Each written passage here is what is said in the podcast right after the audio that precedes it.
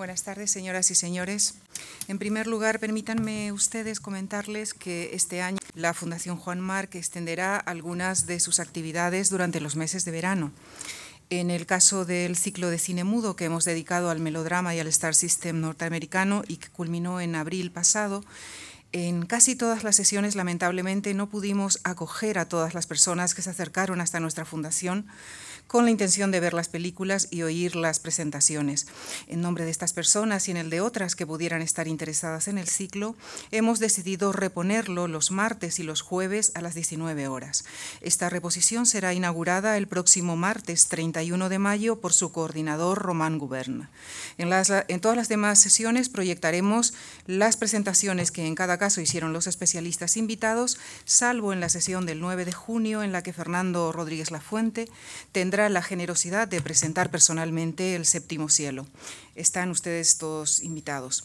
También en el campo de nuestras exposiciones y siguiendo la iniciativa del año pasado, en el que la Fundación organizó una exposición de pequeño formato, este año se han organizado mm, dos exposiciones con características similares entre el 1 de junio y el 23 de julio, la titulada Pablo Picasso y la obra maestra desconocida de Honoré de Balzac a la que seguirá a partir del 29 de julio y hasta el 3 de septiembre la titulada Homenaje a Leo Castelli.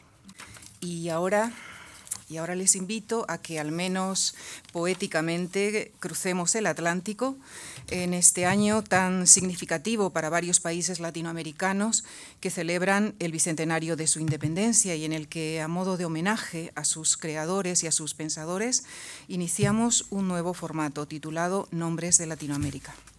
Quisiera expresar la ilusión de nuestro director Javier Gomá con esta nueva iniciativa y, si ustedes me permiten, la mía propia unida a mi cariño y a mi emoción en la presentación de este ciclo, dado que yo misma nací en Sudamérica, en mi caso en Paraguay y en el caso de nuestro invitado de esta tarde en la bellísima Colombia. Y con estas palabras quisiera dar nuestra bienvenida al poeta, ensayista y novelista Darío Jaramillo. Darío, querido Darío, bienvenido a España, bienvenido a Madrid y bienvenido a la Fundación Juan Marca.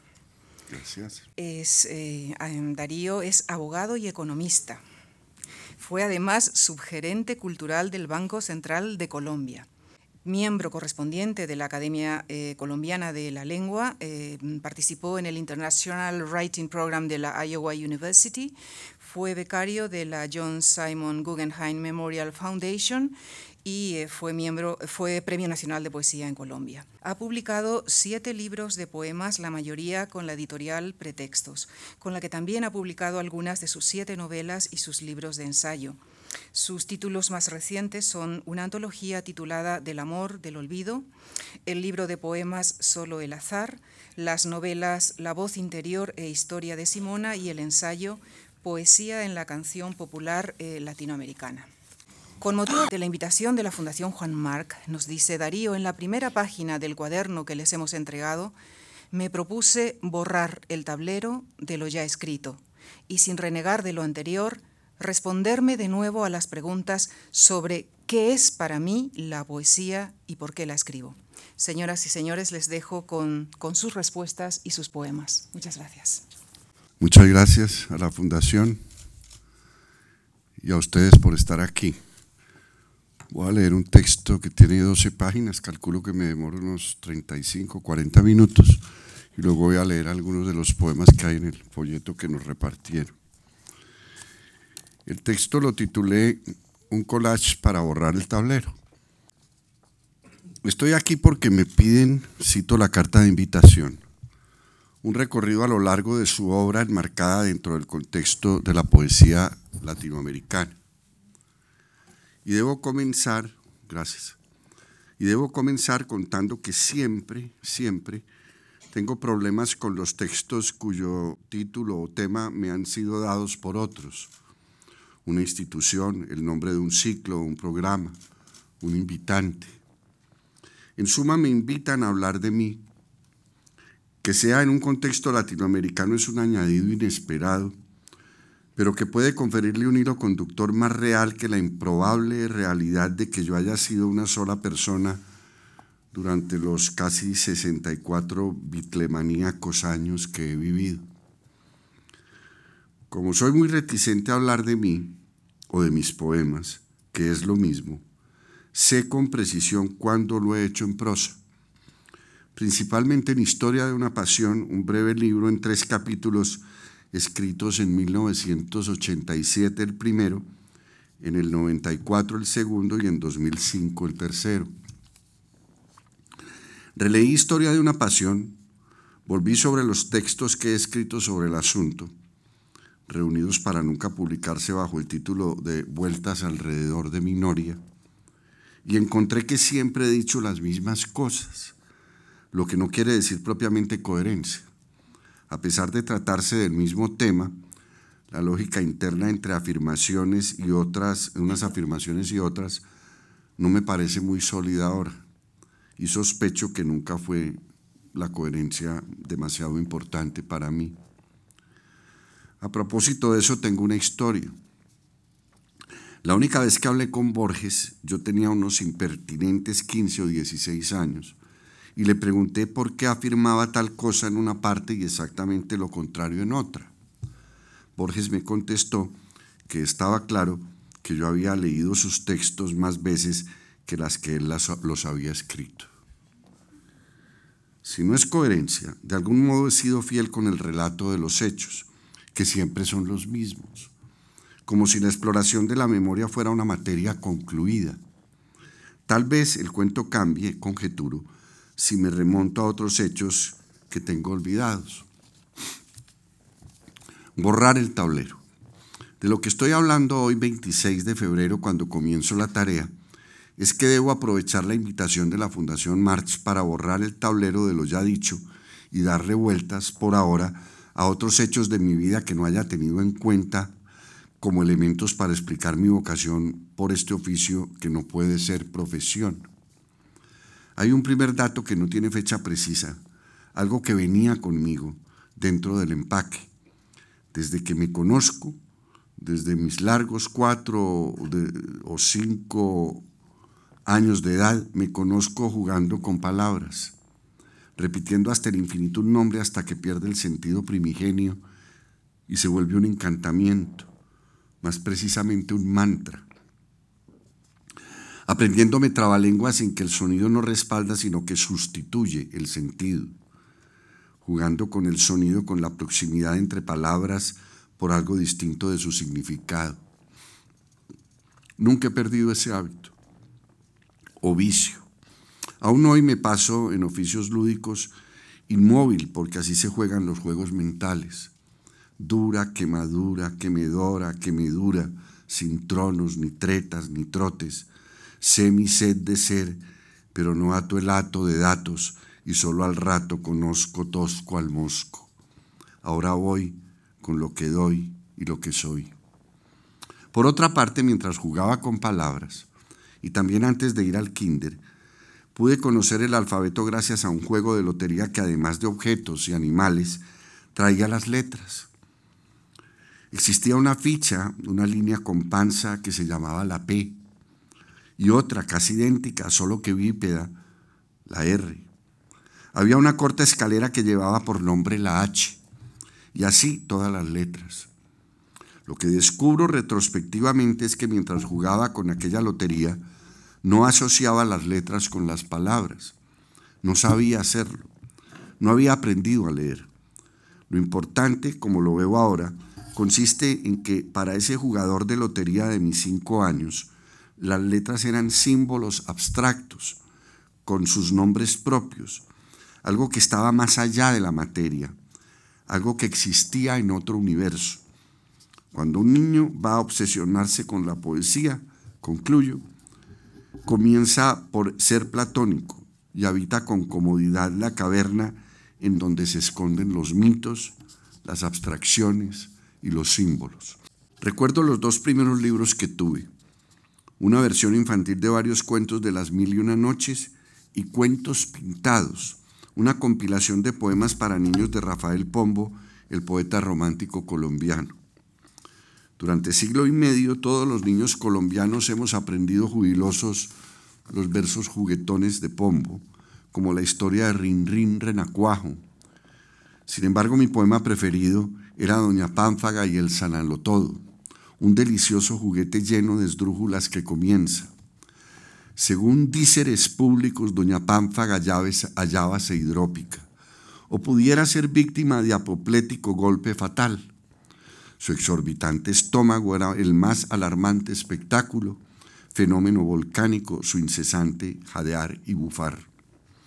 Sus fámulos y adláteres la apodaban pantófaga omnívora gastrónoma vorágine que tragaba más bien que comer. Y a veces suplicábanle, ya previendo inminente catástrofe, Señora doña Pánfaga, véase el buche, modérese usted. Al final, la receta para doña Pánfaga contiene tres cuartetas de dislocados y esdrújulos ingredientes hasta completar con cal, ácido sulfúrico, zinc, astrágalo, muérdago, etc. Mézclense por hectógramos todas estas sustancias ad libitum, y en cataplasmas cáusticos, baños, píldoras, cápsulas, glóbulos, sinapsismos, apósitos, polvos, pócimas, gárgaras, clísteres, bébase, úntese, tráguese, administrese, sóbese y frieguese. Ahora bien, como en la química, tómese el hábito de jugar con los sonidos y los sentidos de las palabras, rito adquirido al mismo tiempo que el aprendizaje del habla, Madúrese durante 10 años hasta que el individuo llegue a la adolescencia y mézclese con la revelación brutal y feliz de que ese individuo está en una orilla distinta de las que rigen el mundo. Esto que me ocurrió, puedo contarlo con versiones distintas, con palabras distintas, con enfoques distintos. La manera más prosaica y más sintética de decirlo es, cuando el adolescente que fui descubre que lo más importante de su vida es la poesía. Y así, como es de prosaico, este es el descubrimiento más trascendental dentro de mí mismo. Revelación brutal y feliz. Adam Sayalevsky lo describe como si me hubiera visto a mí y a varios de mi especie. Es evidente, dice Sayalevsky, que no todo el mundo tiene que ser poeta, pero hay una ley secular que reza así. Si el tejido indefenso de la realidad se le revela a alguien en un doloroso instante de iluminación, este alguien, elegido y al mismo tiempo condenado por el destino, no puede nunca eludir su vocación. Ha dado con el rastro de lo que hay de divino en el mundo y este descubrimiento lo marca para toda la vida. Oh, sí, puede que vague meses y años enteros por ciudades y países sin oír ni ver nada, pero no renunciará a la posibilidad de curarse en un futuro. En su vida no hay lugar para la libertad ni para la búsqueda. La búsqueda solo puede tener un objetivo, el camino de vuelta al paraje fértil, a la plenitud de la visión. Esta es la fidelidad fundamental del poeta y es posible encontrar una fidelidad análoga en todos los demás oficios, en todas las demás vocaciones. Hasta aquí la primera cita de Sayalevsky. Esta revelación fue una revelación. Este instante fue un instante. Tiene varias caras. Las dos primeras opuestas a saber, la iluminación de las bellezas del mundo enfrentada a la oscura intuición de la condición humana. En cuanto a la sensibilidad por la parte luminosa de la creación, la mejor forma de contarla la he hallado, que he hallado se la debo a Rilke oír cantar las cosas es el cielo que me gusta, dijo Rilke. Esta capacidad no significa que el poeta sea un privilegiado, que esté exento de sus deberes como ser social. Oigamos otra vez a Sayalevsky. Sé que existe el mito modernista según el cual el artista es distinto. Su modo de vivir es diferente del del resto de la humanidad, ligero e irresponsable. Un poeta no tiene carácter, no tiene opiniones ni personalidad, es potencia pura que se anima solo en contacto con la materia de la imaginación. Aún más, un poeta es la imaginación encerrada, como por obra de azar en la piel y en la vestimenta de un ser real con el que nunca se toma demasiadas libertades. Rechazo ese mito, dice Sayalevsky. Usted es un hombre y un ciudadano, no solo imaginación. De eso estoy seguro. Usted es alguien real, fundamentalmente concreto. No, no creo que sea posible ni aceptable trazar una frontera tan absoluta entre el hombre estético y el hombre corriente, verdadero y real. Hasta aquí Sayalevsky. Ahora bien, ese descubrimiento en la intimidad, además de proporcionarle al poeta la ebriedad de la belleza, también es la señal de un disentimiento fundamental con la sociedad que le tocó vivir. Si fuera a contarlo como lo hacen los poetas perseguidos por todos los totalitarismos, lo fundamental sería la defensa de la vida interior. Ellos lo vieron así porque la furia exteriorista de Stalin o de Franco o de Hitler los llevó a la cárcel o al aislamiento defendiendo el santo grial de la vida interior. Pero hay más. Puedo decir que fue el horror ante la competencia, el asco ante la única religión que practica el género humano universalmente, unánimemente, que es la adoración del dinero, la hipersensibilidad alérgica ante la violencia, la revelación del poder como una enfermedad, la sorpresa al darme cuenta de que mi seducción por las cosas bellas, mi sibaritismo con la belleza, ni siquiera era comprendido. Y siempre se vio como una especie de ausencia, de ensimismamiento, cuando no de tontería o de extravagancia. A nadie le interesa la poesía. Capitalismo o totalitarismo, ambos conspiran contra la poesía. Oigamos al lúcido Saúl Bellow. Dice, las dictaduras no han logrado matar el miedo a los artistas, lo mismo que las democracias tampoco han podido aniquilarlos del todo aunque algunos observadores consideran que las democracias es, con mucho, la mayor amenaza. En Occidente, el estalinismo se considera a veces como un desastre político, pero para los artistas fue una ventaja encubierta. Hizo que, perdieran la, que no perdieran la seriedad. Murieron dejándonos grandes obras. En nuestro ámbito, las artes se hunden en el enorme, blando y permisivo seno de sociedades esencialmente indiferentes y mortalmente libres. Así que adiós entonces. Una muerte en el Gulag es evidentemente superior a una en Hollywood o en Manhattan, de manera que la desgracia afirma, la felicidad relaja, la relajación desnaturaliza y disuelve. Las consecuencias ácidas del bienestar y la distracción nos devoran. Las malvadas, asesinas madrastas del Estado benefician más a la princesita del arte que la vulgar abundancia del tiempo de calidad, cuya desaliñada e ignorante tolerancia es la muerte. Hasta aquí velo. El contraste entre ese mundo bipolar, totalitarismos versus capitalismo, en apariencia descarta otra clase de países, a los países pobres que sostienen unas democracias aparentes, unos pluralismos ideológicos establecidos solo formalmente y unos sectores pensantes que creen de buena fe en una transformación de sociedades dominadas por plutocracias en unos estados socialistas. Países donde la pobreza, la ignorancia, la desnutrición y los maniqueísmos que hay alrededor de ellas plantean las cosas de un modo en que la poesía es un lujo, algo que no debe existir mientras haya injusticia razón de más para considerar sospechosos a los poetas, sobre todo a esos ya lejanos sesentas, entre mis 13 y mis 23 años, cuando el dogmatismo revolucionario despreciaba y estaba dispuesto a perseguir el vicio pequeño burgués de la poesía. En realidad, nuestro subdesarrollo nos deja lo peor de ambos mundos, la escasez y la arbitrariedad del socialismo en medio de un salvaje imperio de, la competencia y de las leyes de oferta y demanda impuestas como leyes físicas. Y de encima, en medio de la pobreza y la injusticia social, de la violencia y el terrorismo, el vértigo de la desmesurada oferta de deseos, todos al alcance de la mano, todos incuestionablemente capaces de producir felicidad, repertorio infinito de deseos convertidos en necesidades por una publicidad capaz de crear cualquier verdad a fuerza de repetir una mentira y capaz de persuadir de que la satisfacción de tal o cual deseo nos llevará al paraíso. Todo en literal contravía del camino zen que consiste en el hallazgo del paraíso mediante la supresión de los deseos.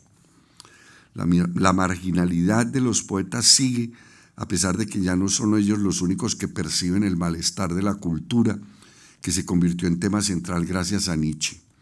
El desacomodo del individuo a los mecanismos que gobiernan el colectivo humano ya no es cuestión de unos seres hipersensibles llamados poetas, sino que es una enfermedad de todos, elevando al cuadrado la formidable contradicción de que todos están en desacuerdo con un sistema de valores y una realidad que todos integran.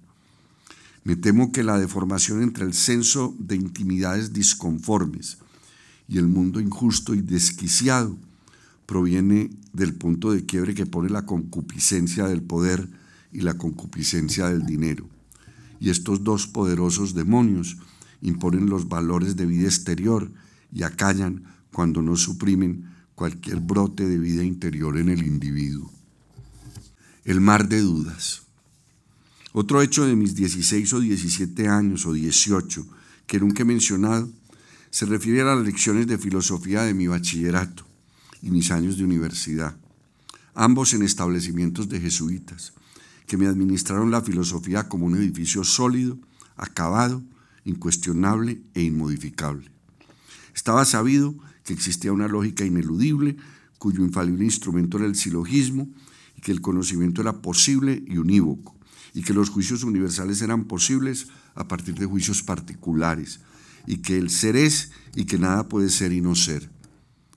No continúo con la lista resumida e inapelable de lo que era la filosofía transmitida por jesuitas inteligentes y con el suficiente grado de arrogancia para manejar discusiones con adolescentes llenos de dudas y de desconfianza.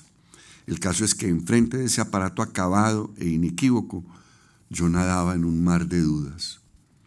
La metáfora del mar de dudas es deliberada y se propone traer a colación las palabras de Kant en la crítica de la razón pura, que apenas conocí hace poco, no infortunadamente en aquellos momentos de mis primeros y luego sempiternos desconciertos. Oigamos a Kant. Ahora no solamente hemos recorrido el país de la razón pura, sino que además lo hemos medido y hemos determinado el lugar que en él corresponde a cada cosa. Pero este país es una isla que está rodeada por un amplio océano tormentoso, donde algunos bancos de niebla y algunos bloques de hielo a punto de fundirse simulan nuevos países, y en cuanto engañan al navegante ávido de descubrimientos con esperanzas vacías, lo enredan en aventuras que nunca puede abandonar y sin embargo nunca puede conducir a su fin. En medio de ese, sigo yo, no por metafórico menos agitado mar, en donde han habitado mi corazón, mis cavilaciones y mis insomnios. Es Safransky, el mismo que me dio a conocer la anterior cita de Kant, quien encuentra la continuidad de ella en otra hermosa cita de un texto de Nietzsche que Nietzsche escribe en la Galla Ciencia. Dice Nietzsche, Finalmente nuestras naves pueden partir de nuevo, pueden zarpar hacia todo peligro.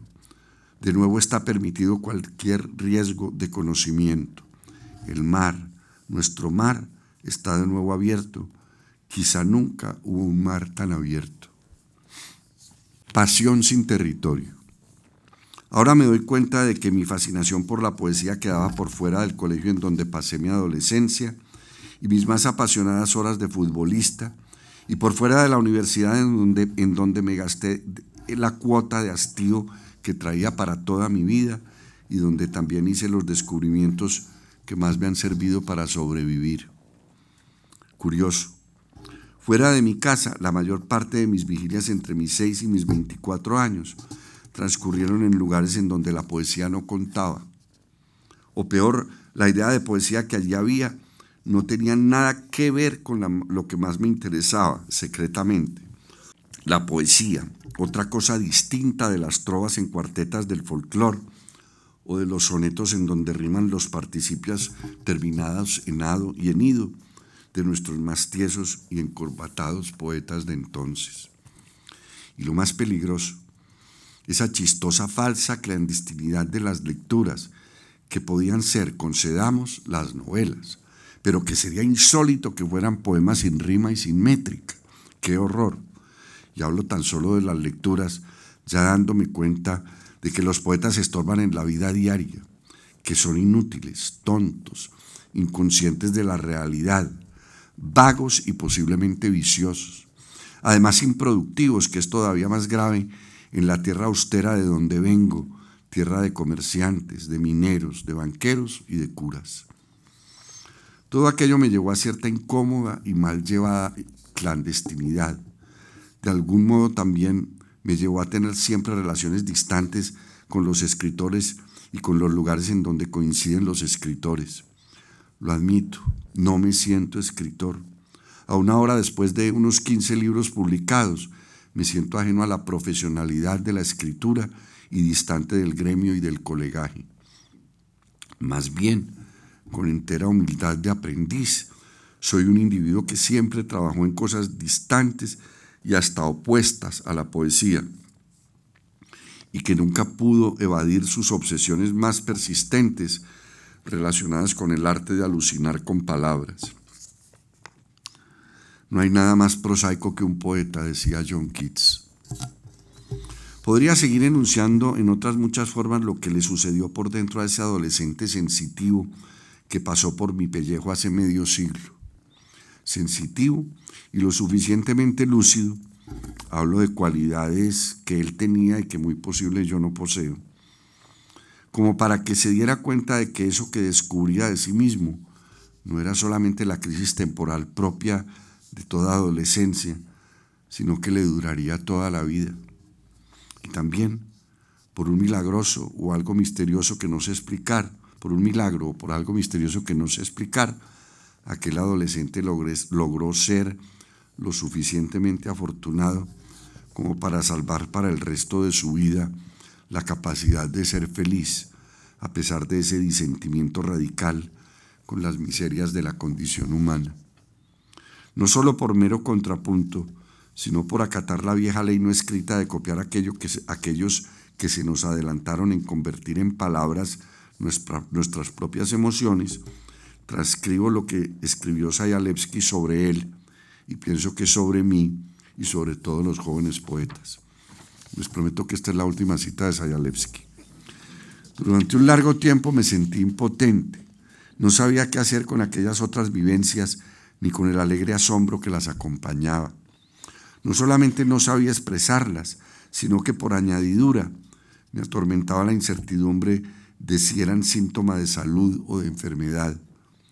Tampoco tenía muy claro qué era más real, si lo habitual y cotidiano que percibimos y juzgamos con el sentido común en un constante debate cívico, o lo resplandeciente e inmóvil que se refleja en los poemas y en los lienzos de los pintores. Tenía 16 o 17 años. A esta edad nada parece evidente y normal y todavía menos las vivencias enloquecidas y desenfrenadas que generan la música, el viento o sencillamente el mundo. Además, poco a poco, empecé a darme cuenta del precio que hay que pagar por los breves momentos de iluminación, duda, tinieblas y desespero, como si la explosión de aquella luz extraordinaria, propia de los vuelos más altos, privara de electricidad los días prosaicos que se arrastran soñolientos por la vaguada de un valle ancho y arenoso. El saber escaseaba siempre, escaseaba también el deslumbramiento, solo abundaban las dudas, los gorriones de la inteligencia, de la suma de la pasión gratuita y lúdica de las palabras, por las palabras, más la hipersensibilidad ante las bellezas y los horrores del mundo, lo más probable es que salga un poética adolescente. Si se corre con el albur de que el individuo en cuestión tropiece con, con lo que han escrito otros individuos que manifiestan los mismos signos. Eso pasó. A mí me sucedieron las tres cosas. La costumbre de jugar con palabras, el divorcio de los valores del mundo y el catalizador esencial, el contacto con la poesía, con algunos poetas que llegaron a mis manos por la virtud milagrosa del azar. La dignidad de las palabras. La formación del poeta es con, contra, para y por las palabras.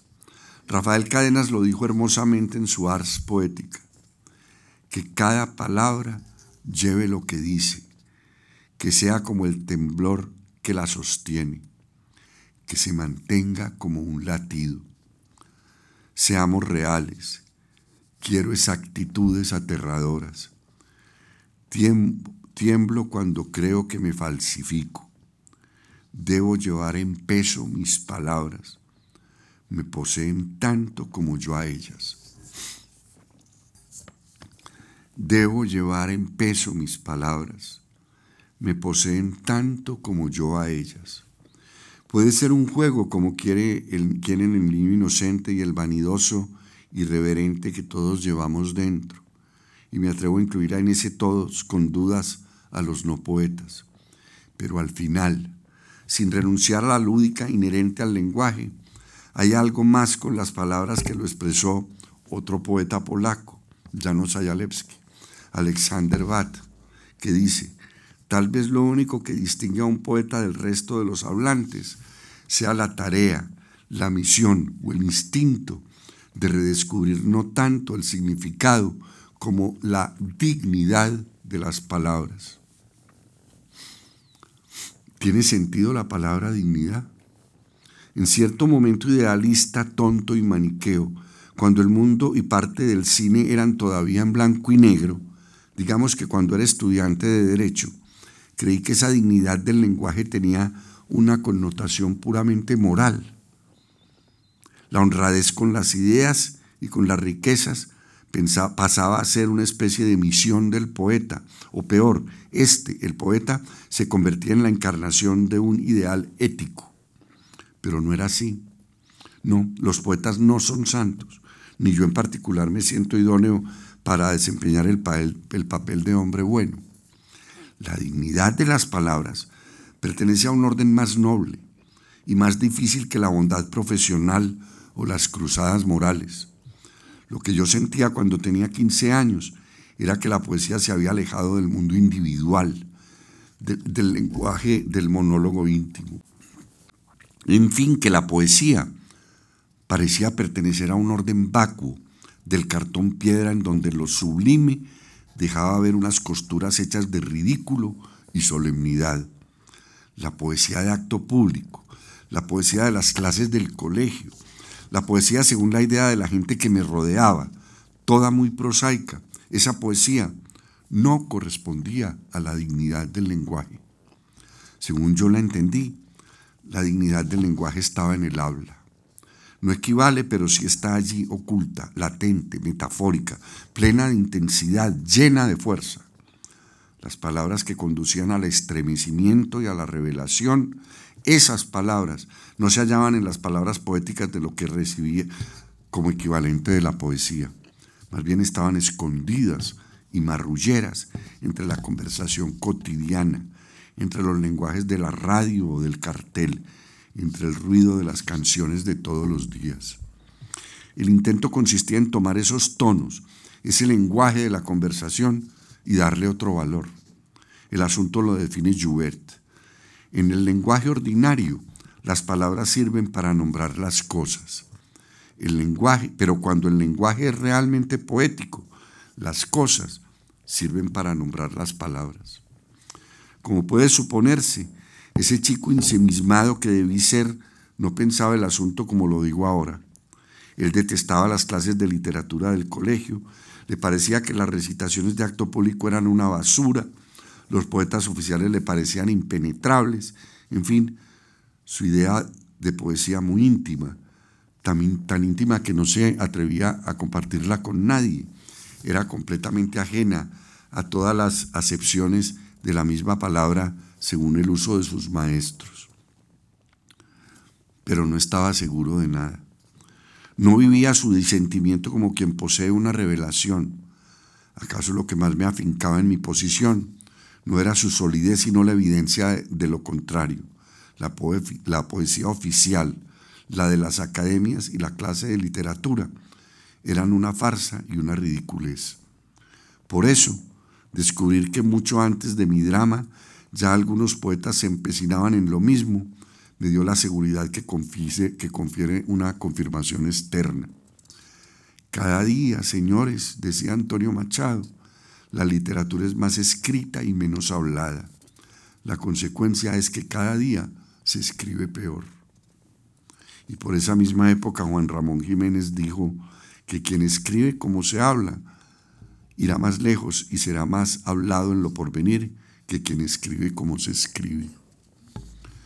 Mucho después, con 30 años de atraso, encontré la posición de Wordsworth que me hubiera servido de parapeto. Dijo Wordsworth en, en 1790 o algo así. El objetivo principal que yo me propuse con estos poemas fue escoger hechos y situaciones de la vida cotidiana y relatarlos o describirlos todos hasta donde fuera posible mediante una selección del lenguaje que la gente utiliza en la vida real y al mismo tiempo impregnarlos de un cierto toque de imaginación. Por lo tanto, dicho lenguaje, proviniendo de experiencias y emociones que se repiten con regularidad, es un lenguaje mucho más permanente y mucho más filosófico que el que a menudo utilizan los poetas, los cuales piensan que se honran a sí mismos y a su arte en la misma proporción en la que se alejan de la comprensión de la gente. Hasta ahí Wordsworth. Pero cuando yo era poeta adolescente, para ese lector de poesía que había en el estudiante universitario que fui, ya se escribía en castellano la poesía que me interesaba. Ya don Antonio Machado había muerto hacía muchos años, dejándome la herencia de su Juan de Mairena, y poetas como Nicanor Parra, José Emilio Pacheco, hablaban en tonos más cercanos a mí. Y la mismísima Colombia, tipos como Rogelio Echavarría, Mario Rivero y Jaime Jaramillo Escobar usaban un lenguaje prosaico para escribir hermosos poemas. Abro un paréntesis para decir que con estos nombres, que ocupan menos de un renglón, pero que significaron demasiado para mí, cumplo con el requisito que me ha puesto la Fundación March de que me refiera al contexto hispanoamericano. Cuando hacía mis descubrimientos sobre el poder mágico de las palabras, del habla, a la manera de algunos expertos en visiones místicas, pensaba que solamente existía un camino para la poesía.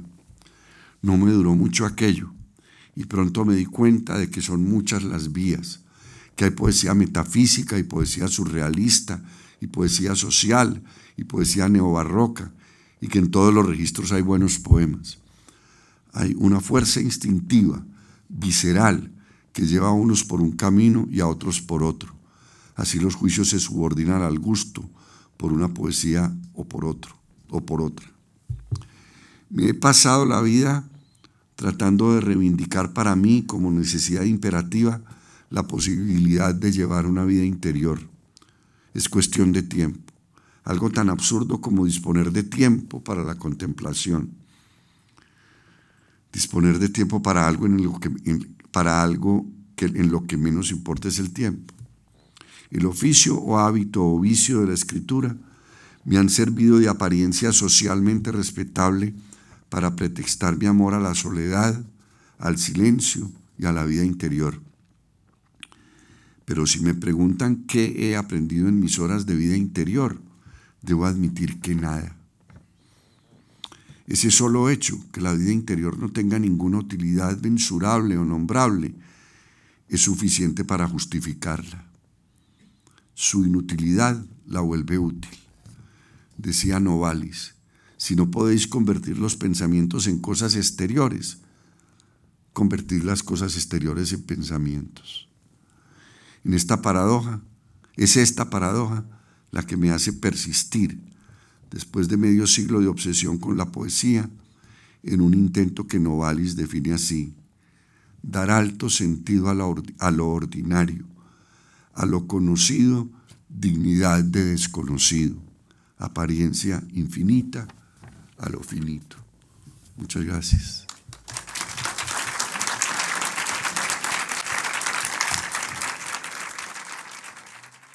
Ahora no sé si haya tiempo, sí habrá tiempo de unos 15 minutos de poemas. ¿Hay algo de este folleto que alguien quiera que lea en concreto? O por mi Bueno, voy por mi rumbo. Alguien antes de entrar me, me dijo que le gustaban mucho los gatos. Entonces comencemos con los gatos. Aletargados en perpetua siesta, después de inconfesables andanzas nocturnas, desentendidos o alertas, los gatos están en la casa para ser consentidos, para dejarse amar indiferentes. Dios hizo los gatos para que hombres y mujeres aprendan a estar solos. Estados de la materia. Los estados de la materia son cuatro, líquido, sólido, gaseoso y gato. El gato es un estado especial de la materia, si bien caben las dudas. ¿Es materia esta voluptuosa contorsión? ¿No viene del cielo esta manera de dormir? ¿Y este silencio acaso no procede de un lugar sin tiempo? Cuando el espíritu juega a ser materia, entonces se convierte en gato. Cuando decimos piedra, no decimos nada. Virtudes de la piedra. Paciente, la piedra deja que la penetre el musgo y se deleita sintiendo cómo el sol quema el musgo y la calienta. Tímida, el contacto con el agua le cambia el color religiosa, la inmovilidad es evidencia de que la piedra es budista. Justa, cumple con celo la ley de gravitación universal. Eterna, la piedra es anterior a las pirámides, que son de piedra. Profundas, el piso del océano es de piedra. Bella, la piedra es bella como la piedra. Discreta, la piedra nunca contará nada. Díscola, lanzada por David, siempre buscará la cabeza de Goliat. Original, ninguna piedra se parece a otra piedra. Santas, en el infierno no hay piedras, por eso el infierno está empedrado de buenas intenciones. Condenada, la piedra que peque se ata a un hombre escandaloso y se arroja al fondo del mar. Canto a mi cama. Mi cama es la cama de todos los días. Aprendí hace mucho las sombras que se ven desde mi cama. A tientas llego fácil en mi cama al volumen de la música, al switch de la lámpara, a mis gafas. Mi cama me acoge cada noche, se abre en la forma de cada músculo mío. Mi cama tiene la prueba de que no existo sino en sueños. Y mi peso que se tiende en ella como si flotara, respira para que bailen los dioses de la noche. Fantasmas varios y alucinaciones de la insomne duerme vela. Cada noche jardín distinto o variado infierno. Estremecimientos que ni yo conozco y que mi cama conoce desgarraduras y éxtasis que mi cama sabe. Cama que me conoces solitario, quieto, difunto casi. Cuánto te agradezco que me entrenes para que la muerte así me llegue sobre ti y te queden mis sueños, mi única sustancia. Poemas de amor. Uno ese otro que también me habita, acaso propietario, invasor quizás o exilado en este cuerpo ajeno o de ambos, ese otro a quien temo e ignoro, felino o ángel, ese otro que está solo siempre que estoy solo, ave o demonio, esa sombra de piedra que ha crecido en mi adentro y en mi afuera, eco o palabra, esa voz que responde cuando me preguntan algo, el dueño de mi embrollo, el pesimista y el melancólico y el inmotivadamente alegre, ese otro también te ama. Poemas de amor 4. Algún día Te escribiré un poema que no mencione el aire ni la noche, un poema que omita los nombres de las flores, que no tenga jazmines o magnolias. Algún día te escribiré un poema sin pájaros ni fuentes, un poema que eluda el mar y que no mire a las estrellas. Algún día te escribiré un poema que se limite a pasar los dedos por tu piel y que convierte en palabras tu mirada, sin comparaciones, sin metáforas. Algún día escribiré un poema que huela a ti, un poema con el ritmo de tus pulsaciones, con la intensidad estrujada de tu abrazo. Algún día te escribiré un poema, el canto de mi dicha. 6. Tu voz por el teléfono tan cerca y nosotros tan distantes.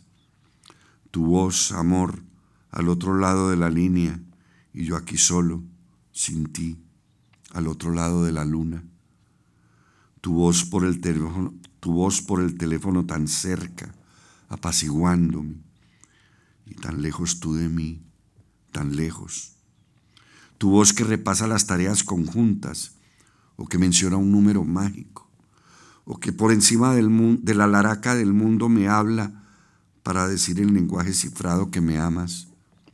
Tu voz aquí, a lo lejos, que le da sentido a todo. Tu voz que es la música de mi alma. Tu voz, sonido del agua, conjuro, encantamiento. 8. Tu lengua, tu sabia lengua que inventa mi piel, tu lengua de fuego que me incendia, tu lengua que crea el instante de demencia, el delirio del cuerpo enamorado, tu lengua, látigo sagrado, brasa dulce, invocación de los incendios que me saca de mí, que me transforma tu lengua de carnes impudores, tu lengua de entrega que me demanda todo, tu muy mía lengua, tu bella lengua que electriza mis labios, que vuelve tuyo mi cuerpo por ti purificado, tu lengua que me explora y me descubre, tu hermosa lengua que también sabe decir que me ama. El 13.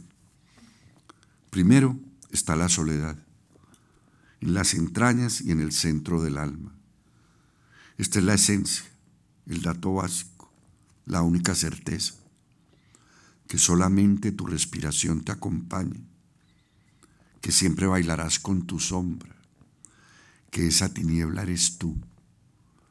Tu corazón, ese fruto perplejo, no tiene que agregarse con tu sino solitario. Déjalo esperar sin esperanza que el amor es un regalo que algún día, que algún día llega por sí solo. Pero primero está la soledad. Y tú estás solo. Tú estás solo con tu pecado original, contigo mismo. ¿Acaso una noche a las nueve aparece el amor y todo estalla y algo se ilumina dentro de ti y te vuelves otro, menos amargo, más dichoso? Pero no olvides, especialmente entonces, cuando llegue el amor y te calcine, que primero y siempre está tu soledad y luego nada. Y después, si ha de llegar, está el amor. Conjuro que el azar me lleve hasta tu orilla ola, ola o viento que tome tu rumbo, que hasta ti llegue y te venza mi ternura. Amores imposibles. Altar donde te invoco, hará de ofrendas ante la mención de lo sagrado. Una pregunta, una mirada, el vello suave de tu brazo izquierdo, el miedo de que noten los otros que por ti me muero, tu risa entre el silencio que solo quiere oír tu risa, un viaje, una postal, este poema, mi remoto amor imposible, ahora te invoco, Ahora te invoco y vuelvo a embriagarme de un instante de cielo, de mi más lejano amor imposible. 13. Amores imposibles, ineficaces como la compasión, como la compasión necesarios. Amores imposibles que te acompañan con más intensidad que los amores posibles. Amores imposibles que te dan la dimensión de tu soledad, que llenaron de presencias tu soledad, que le dieron sentido a tu soledad amores imposibles que hicieron imposible la sola soledad, amores imposibles que son la soledad acompañada. 14. Algo por ahí quiere ser luz. Una palabra viene con vocación de destello. Una palabra que llega hecha cenizas. Un abrazo viene con calor de entraña y antes de llegar se desvanece en aire. Nunca lo escucharás, nunca sentirás la piel de tu amor imposible, nunca sabrás a qué huele, pero su compañía cortará las esperas, irás solo y abrazado a tu dichosa nada, acorazado contra el tedio, de algún modo sereno. Este que sigue una noche es un poema de olvido me lo voy a saltar. Una elegía. Todavía perduran esas tardes de sol. Nada que esperar del mañana. Todo nos lo daba el día que vivíamos. Un pan desordenado del que confía en todo. Sueño profundo, sueño quieto. La mínima certeza de la carne con algo de ternura contra la mala sangre, una displicente seguridad de que perduraríamos jóvenes, incólumes, sin mancha ninguna en las entrañas. Todavía existen esas tardes sin desprecio y sin afecto por nada que no fuera nuestro goce. El mundo entero cabía en el lecho donde nos amamos. Vislumbro un jardín entre brumas, sentíamos el olor de los jazmines difuminados. Aquella niebla tenía los aromas, aromas leves de nuestros cuerpos, ese perfume que llegó a ser otro perfume, el olor inextinguible. Todavía cada bocanada de aire me mantiene vivo solamente por la esperanza de aspirar ese olor. Corazón depredador, cloaca, ruina de un cielo que fue todo lo que yo haya sido. Ahora mi palabra sucia ronda aquellas ruinas de mí mismo. Te amé y eso basta. Abrazado a ti fui feliz, ahora lo sé. Ahora cuando le perteneces a la muerte. Los amigos muertos, si ahora regresaran, llegarían con su edad intacta más allá de la muerte, inmortales con aire de ignorar lo nuevo que hay en el mundo, sin interés en nada distinto de indagar lo que ahora soy. ¿Por qué las canas y la panza? ¿Por qué mi trajinado traje mortal que cruje tanto y mi cojera? ¿Por qué mi apatía con el mundo, mi apatía conmigo, mi desgano? ¿Por qué mi fastidio con el ruido y sus ruindades? ¿Por qué mi amor al silencio, mi mutismo? También preguntarían perversos por qué conmigo la muerte es indolente. Si ahora regresaran, llegarían dándome un abrazo que todavía extraño.